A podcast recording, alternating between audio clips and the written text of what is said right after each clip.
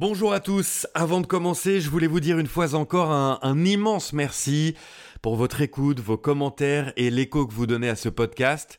Si cet épisode vous plaît, n'hésitez pas, comme d'habitude, à le faire vivre en le partageant sur les réseaux sociaux. Pour aujourd'hui, il va falloir avoir le cœur bien accroché, je vous le dis. L'histoire de mon invité Amiran Sanaya est à la fois dure et belle. Et je dois vous avouer que l'écouter, simplement l'écouter, m'a procuré beaucoup d'émotions. Ce parcours, c'est finalement celui de milliers, de millions d'autres personnes. Un jeune homme, dans la force de l'âge, 32 ans, qui vit son rêve d'enfant. Il est footballeur professionnel à Rodez en Ligue 2. C'est comme ça que je l'ai rencontré d'ailleurs. Et il apprend un jour qu'il a un cancer des tissus au nom barbare, le sarcome épithélioïde. C'était en octobre dernier, et c'est à cette date que débute le parcours du combattant d'Amiran Sanaya, raconté aujourd'hui dans Ça me questionne. C'est la première fois que tu vas parler euh, médiatiquement de, Ouais, de ta maladie? C'est la première fois. ouais. Parce que euh, c'est pas facile déjà. Euh, Je voulais pas parler avant que ça finisse une fois que l'opération était bien passée.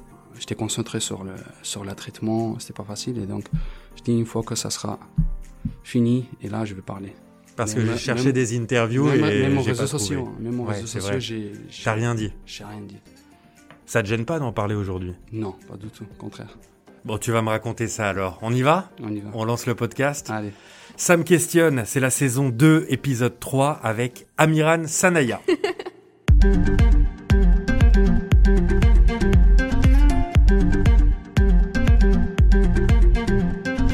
Amiran, merci de répondre à mes questions dans ce podcast, dans Ça me questionne. Alors, je ne sais pas si tu as eu l'occasion d'en écouter un ou deux, mais il y a un concept très simple ici, c'est que je prépare une seule question et ensuite je laisse la discussion se, se faire. T'es d'accord avec ça? Je la question, elle a jamais été aussi simple à préparer pour moi. J'ai juste envie de te demander comment vas-tu? Très bien. Merci. Merci de, de m'avoir invité. Et très bien. euh, c'est fini cet enfer que j'ai vécu avant l'opération. Et donc, tout va bien. Franchement, je suis revu. J'ai laissé tout derrière. Euh, C'était pas facile. Aujourd'hui, euh, tout va bien. Je suis heureux. On croise les doigts que ça continue comme ça. Alors pour que tout le monde comprenne et que tout le monde sache qui tu es, parce qu'il n'y a pas que des fans de football qui écoutent ce podcast, tu es footballeur à Rodez, en deuxième division, en Ligue 2. Quel âge as-tu? 32 ans. Et tu as appris il y a quelques mois de cela que tu avais un cancer. C'est un cancer de quoi? C'était exactement, c'était une sarcome épithélioïde. Tu connaissais? Pas du tout. Maintenant tu connais. Maintenant, je connais par cœur. Et c'est quoi précisément? Précisément, c'est un cancer de tissu. D'accord qui est très rare, très grave surtout. Et ouais, j'ai appris au mois d'octobre. Au mois d'octobre, qu'ils m'ont annoncé cette terrible nouvelle. C'était pas facile, surtout euh, pendant le traitement. La première jour de, de, de cette combat-là, pour moi, c'était un objectif de remporter cette, euh, cette combat. Mais euh, derrière moi, il n'y a pas que moi, c'était ma famille. C'était très, très dur pour ma famille. On n'a jamais eu euh, ces situations dans la famille. C'est la première fois. En plus, euh, moi, je suis géorgien. J'ai vécu euh, avec ma femme et mes enfants en France. La famille, ils sont au pays. C'est pas un cancer génétique alors? Non, non, c'est pas du tout ça. C'est pas lié au gène. Voilà, c'est pas du tout ça. Sauf que c'est comme ça. Et je sais pas pourquoi et comment. Il n'y a pas de réponse. C'est vrai que pendant la, la traitement, c'était très très dur parce que j'avais la douleur qui était assez insupportable. Même la morphine, ça marchait plus euh, pour calmer les douleurs. Tellement euh, c'était compliqué. Le moment où euh, euh, le matin quand je me réveillais, je me préparais déjà les morphines pour le prendre parce que je savais que la douleur, il commençait à m'a- m'a- m'attaquer. Donc ces trois mois, c'était pas facile, mais surtout, surtout la soutien que j'ai reçu par les réseaux sociaux, au milieu de foot, tout le monde, tout le monde était La derrière famille, moi. je suppose aussi. Ouais, la famille, surtout ma femme, je remercie parce que elle était là pour moi. Il a rien lâché. Elle était toujours m'encourager. Je remercie à tout le monde. Je remercie à, à Rodez, envers en football tout court parce que je veux pas dire les noms, mais j'ai oublié quelqu'un. J'ai senti là que c'était mon deuxième famille ici. Euh, surtout la- le geste de, de, de le président et, et le club qu'ils ont décidé le premier jour quand ils m'ont annoncé cette terrible nouvelle, j'ai reçu un, un appel de Greg Ursul, qui est directeur sportif, qui, qui me demande de monter au, au bureau. Et je monte euh, parce que j'étais, j'avais une contrat 1 plus 1, mais certaines conditions. Un plus un, c'est une année plus, une autre en option selon certaines conditions. Parfois, c'est le nombre de matchs joués et c'est pas toujours facile de remplir ces conditions pour que l'option se lève. Voilà, exactement. Et bah, je vois le contrat sur la table. Ils m'ont dit, bah, tu reprolonges. On est derrière toi. Je sais très bien que tu es important pour nous. Donc le club a prolongé ton contrat, a assuré un salaire chaque mois, alors qu'il ne savait pas spécialement quand est-ce que tu pourrais revenir sur le terrain. C'était pas le sujet à ce moment-là. Exactement. Alors tu as dit plein de choses très intéressantes déjà, et c'est bien parce que quelque part tu as fait un panorama, une sorte de sommaire. Il y a beaucoup de choses euh, que tu as dites et dont on va parler, la douleur, la façon dont tu as appris tout ça, le soutien de la famille, du club. Euh, moi j'aimerais qu'on revienne au, début. Euh, c'est un jour d'octobre 2021 que tu as appris que tu avais un cancer, cancer des tissus donc. Euh, est-ce que tu te souviens de la façon dont tu l'as appris déjà ça? Comment ouais, je rendu Je me rappelle très bien. C'était un jeu contre Pau, il y a un an exactement. Match de Ligue 2 Match de Ligue 2. J'étais au marquage et j'ai pris un coup de coude au niveau de la hanche. Ça m'a fait très très mal et je tombe. Et... Mais je continue. Et trois jours après, ça, ça fait un petit ganglion, on dirait. Ouais. Un petit boule j'ai joué avec. J'ai dit docteur, comme quoi, le docteur il m'a dit peut-être c'est un hématome ou c'est voilà, c'est un petit ganglion, ça va partir. Je faisais les séances de kiné, euh, je mettrais la, glace là-dessus et mais surtout plus en plus. Donc pendant plusieurs mois. Plusieurs mois, j'ai joué avec. J'ai fini la saison avec. Et où c'était vraiment compliqué, c'est la reprise en début de saison. J'ai pris plusieurs coups là-dessus et je tombais là-dessus et ça commençait à gonfler en fait petit à petit, ça, ça, ça grossit. Donc là, on est en juillet, août euh, C'est ça, exactement. On est mois, euh, début de septembre surtout. Et là, j'avais vraiment mal et j'ai décidé d'aller voir une chirurgien. Et là, c'est, je suis parti pour opérer une, une, ganglion normale. Et j'y suis allé opérer le jour d'opération. J'ai rentré chez moi trois semaines après, début octobre. C'est là, ils ont examiné la prélèvement. Et ils ont fait la biopsie là-dessus et c'est là ils m'ont ils m'ont dit que c'était une maladie très grave. Mais bon, c'était un peu. J'étais choqué un peu euh, parce que. Ça, ils te l'ont dit, les médecins, face à face Face à face. Je me rappelle, j'étais avec mon fils. Et mon fils, il était euh, derrière moi. il jouait au portable. Et toi, tu venais pour parler d'un ganglion Moi, je venais de me prendre récupérer mes ordonnances parce que j'avais tellement mal et j'ai demandé des médicaments un peu plus forts. Et les docteurs, quand ils m'ont annoncé ça, wow. Il a dit le mot cancer il m'a dit sarcome épithélieux, exactement ce qui était en fait. Et donc euh, moi je dis, je savais pas. Donc je dis c'est quoi exactement? Bah, euh, elle m'a dit euh, c'est une maladie très très grave et très dangereuse et ça va trop vite en plus. Elle m'a dit et était transféré déjà à, Toulouse. T'as un rendez-vous demain à Toulouse. Et, Parce que là tu étais à l'hôpital de Rodez. J'étais à l'hôpital de Rodez. Ouais. J'ai rentré avec mon fils à la maison et bah, je parlais avec ma femme. Quel âge il a ton fils? 5 ans. Il n'a pas compris ce qu'il se passait. Il n'a pas compris, mais euh, il, il, il, écoutait. Il a senti et quand, alors, au moment où on sort de l'hôpital, il me fait câlin, papa, je t'aime, il m'a dit. C'est vrai? Je te jure. Et ça, ça m'a donné une frisson dans le corps et, je dis, euh, tout va bien. Et après, on a expliqué comme quoi c'était, euh, j'ai un petit bobo, il faut soigner, il va voir le traitement. Et, comme quoi, il a 5 ans, mais sans comprendre, il sent déjà quelque chose. Il m'a dit, euh, en plus, c'est une enfant un peu. Euh, il dit pas des trucs comme ça, en fait. D'accord. à la sorte, au moment où on est sorti à l'hôpital, il me fait câlin. Et, Papa, je t'aime, il m'a dit. Et donc, euh, après, de rentrer chez moi, et j'ai annoncé ça à ma femme et ma famille, et surtout le président et, le club, mes coéquipiers. Comment ta femme, elle a réagi quand tu lui annonces le soir même? Euh, et elle n'a pas dormi toute la nuit. Elle a cherché sur Internet les infos. Et, elle pleurait, mais elle ne me montrait pas. C'était pas facile pour elle. En plus, chercher sur Internet, c'est la pire chose à faire. C'est la pire chose à faire, mais tu as moyen. Enfin, c'est une chose qu'elle va dire. Peut-être c'était une erreur, mais. Tout le monde le fait, mais c'est la pire chose à faire. Exactement, parce que tu as des infos. Mais on le fait quand même. Exactement. Et euh, elle, elle, a pleuré toute la nuit. Euh, le pire, quand on est parti à l'hôpital de Toulouse, le docteur euh, de Toulouse, euh, il m'a dit qu'ils n'ont pas beaucoup d'expérience là-dessus. C'est une maladie tellement rare. Et c'est là encore pire. Quand ils m'ont dit il faut examiner, on commence à zéro pour revenir sur une bonne chemin parce que la première opération c'était une erreur. Parce qu'ils ont réveillé la douleur. pour qu'on comprenne bien, l'opération elle se fait où? Les, les, les... Au niveau de la hanche. Voilà, les cellules cancéreuses étaient au niveau de la hanche. La hanche, ouais. Au niveau de la hanche, Enfin, il a enlevé une partie, mais il n'a pas réussi d'enlever tout. Sur la première opération Exactement. Parce, que lui, en plus, croyait enlever un, ganglion. Exactement. Et donc, euh, ça commençait l'enfer. C'est là, ça commence l'enfer, le traitement. C'était plus dur. Parce que le médecin te dit, ce deuxième médecin, lui spécialisé dans le cancer à Toulouse, te dit, on ne sait pas grand-chose euh, sur ce que vous avez. quoi. Exactement. Je fais la biopsie, la traitement, surtout la première biopsie que j'ai fait, parce qu'en fait, quand ils ont fait une IRM, euh, ils ont trouvé intérieur de mon corps tout tache. Ils ne savaient pas c'était quoi. C'était plus dur. La biopsie, avec une aiguille qui sont rentrées, bah, j'oublierai jamais. Ce moment-là, c'était trop dur. Et j'ai serré les dents, j'ai bougé pas. C'était quoi les sensations là? Les sensations, bah, ils m'ont dit si euh, les tissus, ils sont, ça y est, ils ont barré, ils ont retrouvé l'intérieur de ton corps, tout de suite on commence la chimio et euh, la situation très compliquée. Il m'a pas caché, il m'a dit direct. Et là, si les doutages qu'on trouve sur l'IRM, sur l'image, si c'est une, c'est une sarcome, là, la situation, il est compliquée, tout de suite. Il faut qu'on fasse la biopsie tout de suite. Je suis allé le jour même à Toulouse. Euh, je fais la biopsie.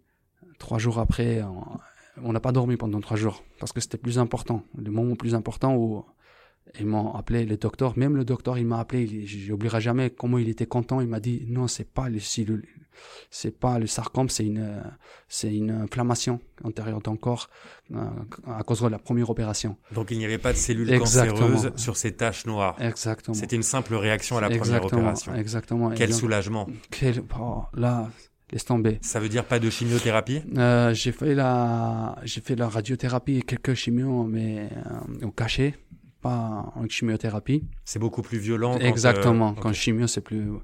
Et, sauf que pendant la radiothérapie, euh, c'est là, c'était dur parce que la radiothérapie, c'était basé 27 séances pendant deux mois. Tu peux m'expliquer ce que c'est la radiothérapie? Radiothérapie, en fait, euh, tous les jours, tu fais une séance de 10 minutes. Tu es allongé, euh, la, machine, elle vient exactement sur la, sur la maladie, où elle est située, sur la hanche. Et il brûle en fait. La radiothérapie, c'est objectif de, c'était objectif de radiothérapie, c'était brûler la cellule et pour préparer une opération. Sauf que c'est long et la douleur elle est toujours là. Et donc c'est ça, il faut gérer parce que je suis maigri, j'ai perdu presque 11 kilos. Vraiment, hein, quand j'ai regardé, euh, euh, je croyais pas parce que j'étais jamais dans cet état-là. Mais mentalement, j'ai jamais lâché. Je savais toujours que même si je perdais des points, j'avais pas d'appétit, c'était dur. Euh, deux fois, le radiothérapie est pire qu'une une chimie. Et après. Euh, en quoi c'est pire pour les gens qui, comme moi, n'ont jamais eu affaire à ça? J'ai du mal à imaginer les sensations après une radiothérapie. Comment tu te sens? Ben, Tu te sens très faible. Tu es fatigué. Fatigue extrême? Ouais, tu es fatigué.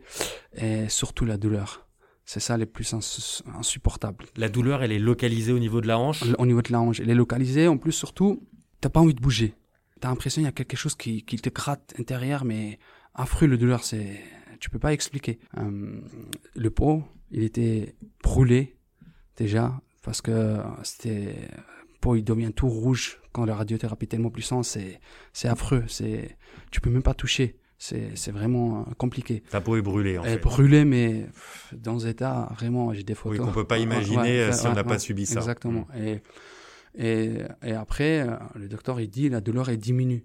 Avec mon expérience, il n'a pas diminué la douleur. Le problème, après opération, le docteur, il m'appelle et il me dit, euh, bah, on a examiné la, tumeur qu'on a prélevée, les radiothérapies, ça n'a pas fonctionné. C'est pour ça, en fait, on ne comprenait pas pourquoi j'avais mal autant. Parce que normalement, avec la radiothérapie, la douleur elle diminue. Tu as fait combien de séances de radiothérapie? 27, 27 et ça n'a pas fonctionné. Ça a fonctionné, en fait, le sens, quand ils ont fait prélèvement, la opération, la dernière opération, euh, quand ils ont examiné la, tumeur, il était intouchable. Il était comme une nef. En fait, il n'est pas brûlé. Tellement il était, euh, il a résisté en fait la radiothérapie. Donc non seulement la radiothérapie n'a pas effacé la tumeur, mais elle l'a même pas amoindri. Voilà, c'est ça exactement. Il a pas comme au premier jour. Exactement, il n'a pas progressé, mais non plus. Euh, voilà, Ça a dû te rendre fou, ça. Voilà, exactement. Le docteur était un peu choqué. Il m'a dit, c'était surpris en fait. Finalement, la radiothérapie, on a fait pour rien. Et après opération, c'est là où j'ai le nez deuxième fois, on peut dire, parce que je me rappelle le jour d'opération, je me réveille et je bouge pas. Et il y a un docteur alterne qui vient quand je me suis réveillé, parce qu'en fait, le docteur, il m'a dit avant l'opération, j'ai vu le docteur avant l'opération, dans ma chambre, il m'a expliqué, si j'ai réussi opération et j'enlève toute la maladie, 100% dans ton corps, C'est ça le, ça le but, c'est l'objectif. Mais si on n'arrive pas à réussir, là, on commence directement chimiothérapie, lendemain. Parce que voilà, c'est comme ça. C'est opération ou chimio si ça fonctionne pas. Exactement, exactement. Et donc, ben, je dis, il n'y a pas de problème, je suis prêt, même si on commence le chimio mentalement, j'ai préparé euh, toujours pire. Il faut c'est important euh, comment tu, que tu, comment tu prépares le mentalement, c'est très important. Et toi, tu préfères envisager le pire? Exactement, toujours. Et donc, euh, je me rappelle, je me réveille et, le docteur interne y arrive. Je dis bonjour et tout, bonjour. Et est-ce que vous avez réussi l'opération? Première question que j'ai posée. Il m'a dit, oui, on a réussi et félicitations parce que on a tout enlevé, t'as plus rien dans ton corps. Et là, je bouge. J'ai pas de douleur. Oh là, ces sensations, j'oublierai jamais.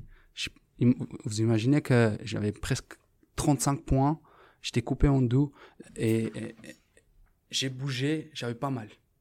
Tellement j'ai vécu l'enfer. Et le premier jour de mon opération, j'ai jamais pris un, anti-inflammatoire. Jamais, rien. Et le docteur, il m'a dit, il faut prendre, mais je dis, j'ai pas mal. Quand une fois, ils m'ont monté dans la chambre, enfin, infirmerie, elle m'a dit, on, va revenir dans 45 minutes, on va te mettre debout, mais il faut pas faire tout seul. Elles sont sorties dans ma chambre. Je dis pas que tu as voulu te mettre debout tout seul. Je te jure que j'ai raté à mes enfants. J'ai mis tout seul, debout, et j'ai marché dans ma chambre, j'avais pas mal. Et j'ai pleuré. J'ai oublié jamais. Et j'ai mis debout tout seul. Et première quand j'ai mis debout, ça tournait la tête. J'ai failli de tomber, mais euh, et en plus j'ai l'avais drain. J'avais euh, drain dans mon corps en fait. Et j'avais drain ici comme ça.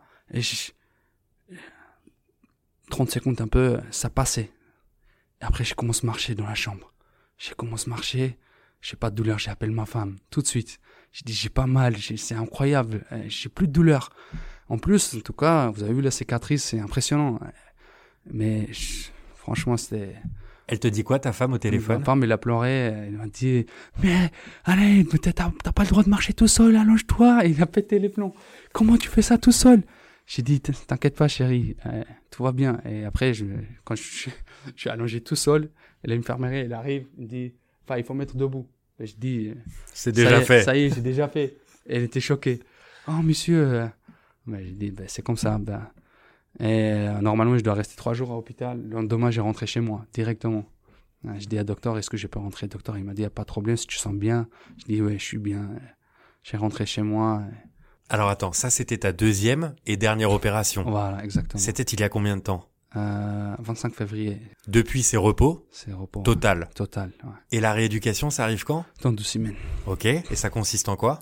Bah, je commence en salle déjà, vélo, tranquille, avec... Euh, un programme qui est assez fixé avec euh, les kinés. Ça, c'est parce que tu es un sportif de haut niveau ou c'est la rééducation pour tout le monde? Ouais, rééducation pour tout le monde après une opération.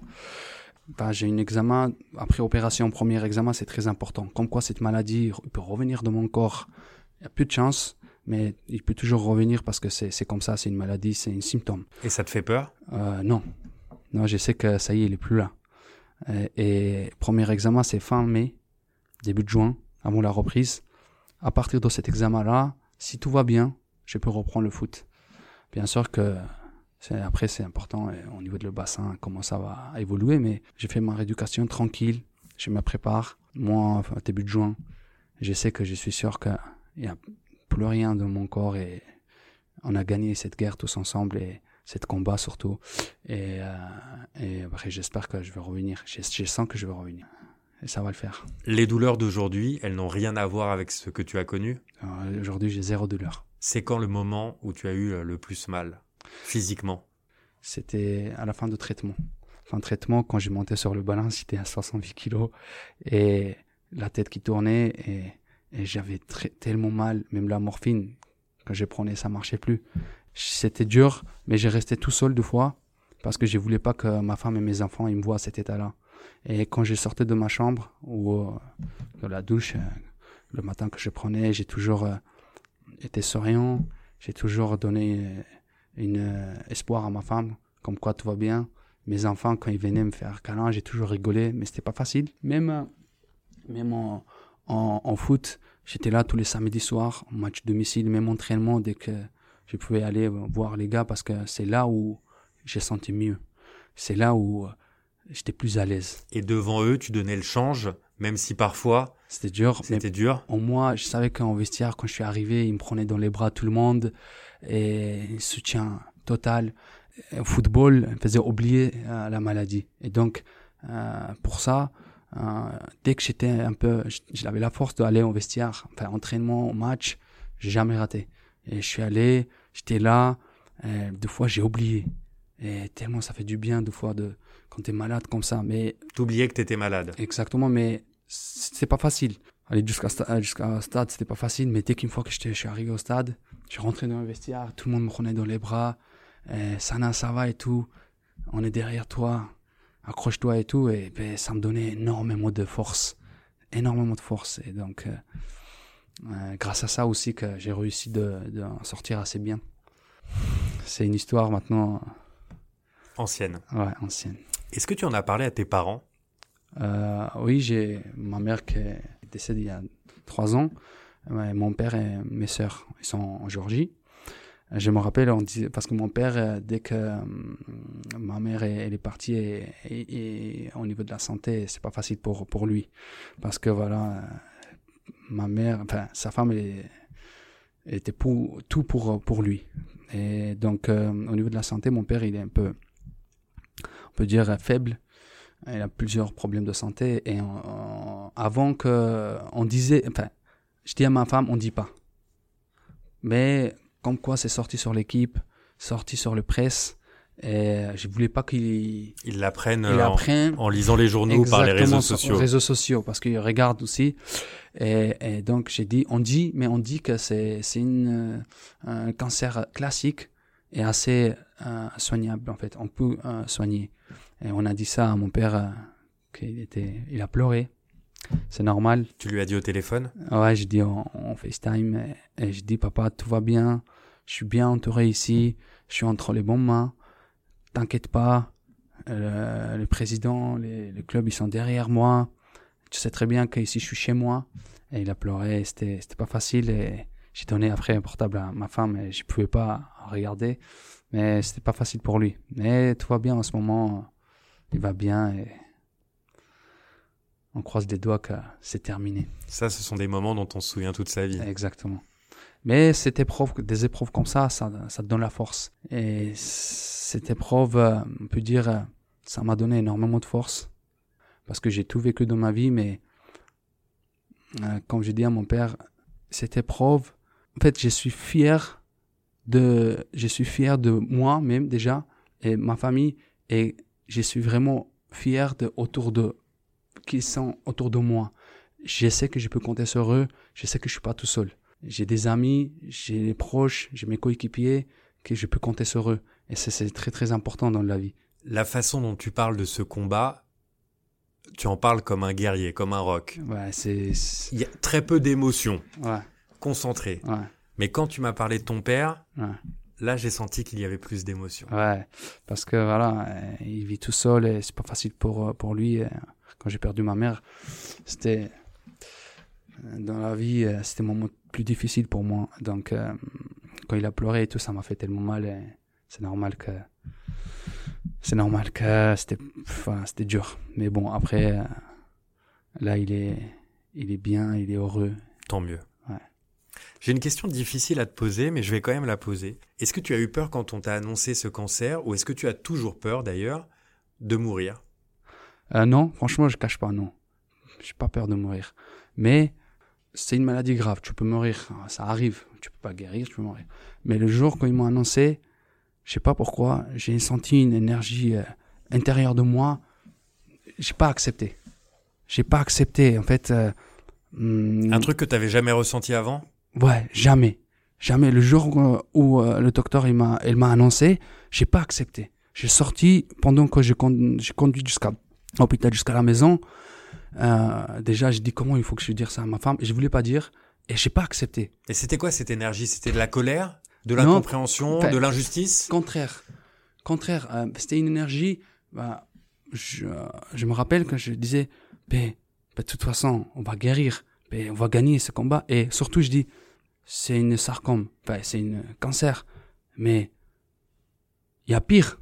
Il y a pire. J'ai toujours dit ça. Il y a pire. Parce que quand je suis parti à l'hôpital à Toulouse, j'ai regardé enfin, pendant le traitement, quand je, je voyais, j'ai croisé des gens qui étaient, qui avaient des cancers. Quand franchement, j'ai vu des gens, ils, ils comptaient les jours, ils étaient branchés aux chimiothérapies. J'ai dit, il y a toujours pire qui existe. Et là, je vais jamais lâcher et je vais remporter ce combat. Et là, quand j'ai rentré chez moi, je dis à ma femme, je veux dire une mauvaise nouvelle, je t'annonce une mauvaise nouvelle, mais chérie, avant que je t'ai dit, il faut que tu saches, je vais remporter ce combat et je vais guérir. Elle me dit, tu me parles de quoi? Je dis, j'ai ça, j'ai ça, j'ai ça. Mais avant d'annoncer, j'ai le préparé, je dis, je vais le faire, il faut que tu seras avec moi. Enfin, entre guillemets, j'ai le préparé, elle aussi, mentalement, qu'elle m'accompagne. Elle était choquée. Mais bon, c'est le premier jour, c'est normal, mais après, elle a tout fait. Mentalement, elle était plus costaud que moi. Deux fois que j'étais là, j'ai en train un peu baisser les bras, entre guillemets, et elle, elle me poussait. Elle me disait, non, ben, c'est pas comme ça on fait. Allez, ben, elle me motivait, en fait. Donc, euh, finalement, on a réussi tous ensemble. Hein. Il n'y a pas que moi. Elle est française ou géorgienne, ta Elle est femme? géorgienne. Elle est géorgienne, Ouais. tu l'as rencontrée en Géorgie. Ouais, exactement. Donc tu la connais depuis très longtemps en fait. Dès, dès quand, dès que petit, euh, quand on était enfant, on se connaît. Parce qu'on sent beaucoup d'amour quand tu parles d'elle. euh, Ouais, elle, euh, vous. c'est une femme de ma vie, c'est, mère de mes enfants. Elle a vécu mm, toujours avec moi mm, dès que, depuis 2015, que je me rappelle quand elle me rejoint en France, année où on est mariés. C'est 2015, j'ai joué à Paris, donc elle, euh, franchement, chapeau. Guérir, c'est quoi pour toi? Est-ce que c'est euh, simplement guérir du cancer, ton Non, objectif, guérir- ou c'est Ouais, jouer au football, rejouer au football? Guérir pour moi, déjà gagner le combat contre ces maladies et rejouer au football. C'est ça, le guérir. Et je veux revenir et je fais tout pour revenir. Et je le sais que je vais revenir. On arrive bientôt à la fin de, ce podcast. J'ai encore quelques questions à te poser. Juste avant, j'aimerais savoir si tu as passé un bon moment. Très, enfin, franchement, euh, je, vous remercie parce que euh, c'est un moment que j'oublierai jamais de partager avec vous. Et euh, merci à vous. Vraiment, c'était c'est assez touchant pour moi. C'est la première fois que je parle de ces maladies depuis qu'ils m'ont annoncé. Et donc, euh, j'ai eu plein d'émotions différentes et je vous remercie. Moi, je voulais te dire que ça a été un bon moment pour moi, un beau moment aussi. Je t'avoue que quand j'ai préparé ce podcast, je me suis dit, ça va être triste, ça va être un moment triste. Et en fait, ça a été tout sauf ça. Ouais. Je me suis pas senti triste une seule fois en t'écoutant. Je me suis senti admiratif Merci. euh, de, de ton parcours, de ta combativité. Et j'ai ressenti surtout beaucoup, beaucoup, beaucoup d'amour autour de toi. Euh, Ce qui m'a sauvé. et tu as été très émouvant quand tu as évoqué notamment euh, la réaction de ton père, mais aussi euh, l'amour de ta femme ou de ton enfant, Et surtout mes, mes deuxièmes familles de, de en football, tout court. tes coéquipiers. Ça fait beaucoup de monde autour de toi. ouais, c'est ça, exactement. Alors on pense à eux aussi au moment de terminer ce podcast. Avant de le terminer, j'ai des questions totem. C'est quoi mes questions totem? C'est des questions que je pose à chacun de mes invités Ouais. pour permettre de sortir un peu du cadre de l'interview. Euh, J'aimerais te poser une question simple. Ce podcast, il s'appelle Sam questionne. Toi, qu'est-ce qui te questionne dans la vie? Moi, qu'est-ce qu'une question dans la vie? J'aimerais bien être euh, une père exemplaire, père de famille, une mari, et surtout euh, une personne exemplaire. Qui est- C'est mon objectif aussi un peu de, ma vie. L'amour et la force que j'ai reçue, j'aimerais bien un jour je le rendre à tout le monde, mais pas mes manières. Mais un jour je vais rendre à tout le monde et, j'espère surtout. Et de- je remercie encore une fois à tout le monde. Et je pense que dans ton parcours, déjà, tu es une forme d'exemple pour, euh, pour beaucoup qui pourraient traverser euh, le, le même genre de difficultés que tu, as, que tu as traversé. Je pensais que tu me parlerais aussi peut-être de la guerre, Ouais. notamment la guerre en Ukraine. Enfin, la guerre en Ukraine, ouais, ben, mon soutien au peuple ukrainien, parce que moi j'ai déjà vécu deux fois la guerre. La première fois en 1993, que j'étais 4 ans, où j'ai perdu euh, ma maison à moi. En Géor- Géorgie. En Géorgie. Euh, et euh, deuxième guerre qui était 2008. J'étais en France, en même temps j'étais en Géorgie. C'est là où je suis arrivé en France, cette période-là. Et c'est pas facile la guerre. J'ai vécu, j'essaie. Et je, le souhaite à personne, la guerre. Et j'espère que ça va terminer vite et ça va s'arrêter cette guerre parce que la guerre ne connaît pas un petit, grand, enfant, vieux et vieille. Ça massacre à tout le monde et on voit aujourd'hui, euh, on est au XXe siècle, à 2022, on est encore dans une guerre. J'espère, j'espère que ça s'arrête. Ça s'arrête plus vite possible. Moi, en 2008, je me rappelle que euh, j'étais détruit. quand il y a la guerre, t'as peur toujours de ta famille que tu sais jamais qui va arriver et t'as peur de, de t'es pas protégé, tu vois? Et surtout aujourd'hui, on regarde que on a la chance, j'ai toujours dit, on a la chance de vivre en France et j'espère que ça va s'arrêter parce que franchement, plus en plus, ça me rend euh, triste et je regarde tous les jours les infos, des enfants qui qui est mort. C'est, c'est franchement, toute fois que je vois des, des images, j'ai envie de pleurer parce que c'est dur. C'est dur et j'espère que ça va s'arrêter et ça va régler cette histoire. Est-ce qu'il y a une question que tu aimerais me poser? Et Oui, j'aimerais bien te poser comment tu as, comment as commencé tout ça en fait, un début de carrière? Le journalisme en général ou les podcasts? Le podcast. Le podcast, ça part de l'idée et à chaque fois que je rencontre une personnalité comme la tienne ou comme ceux que j'ai interviewés, ça part de l'idée que ma passion, euh, c'est le football, mais il y a beaucoup d'autres choses qui m'intéressent. Et j'ai envie de rencontrer des gens qui ont des histoires et des parcours et des leçons aussi quelque part à donner, même si j'aime pas forcément ce mot-là, parce que là, on n'est pas dans une leçon, mais quelque part, oui, je prends la leçon pour moi et je me permets de la publier au maxi à un maximum de personnes euh, pour que tout le monde puisse profiter de ces leçons de vie. Voilà, plus que leçon, on peut dire leçon de vie. Donc ça part de, de ça, l'envie de rencontrer des gens différents de ceux que je peux côtoyer euh, dans mon milieu tous les jours, et l'envie d'apprendre d'eux et de partager cet apprentissage avec un maximum de personnes. Super, ben, en tout cas bon courage à toi. Je te, euh, je te dirais bravo parce que voilà, c'est intéressant et j'ai partagé un moment assez spécial avec toi et je te remercie.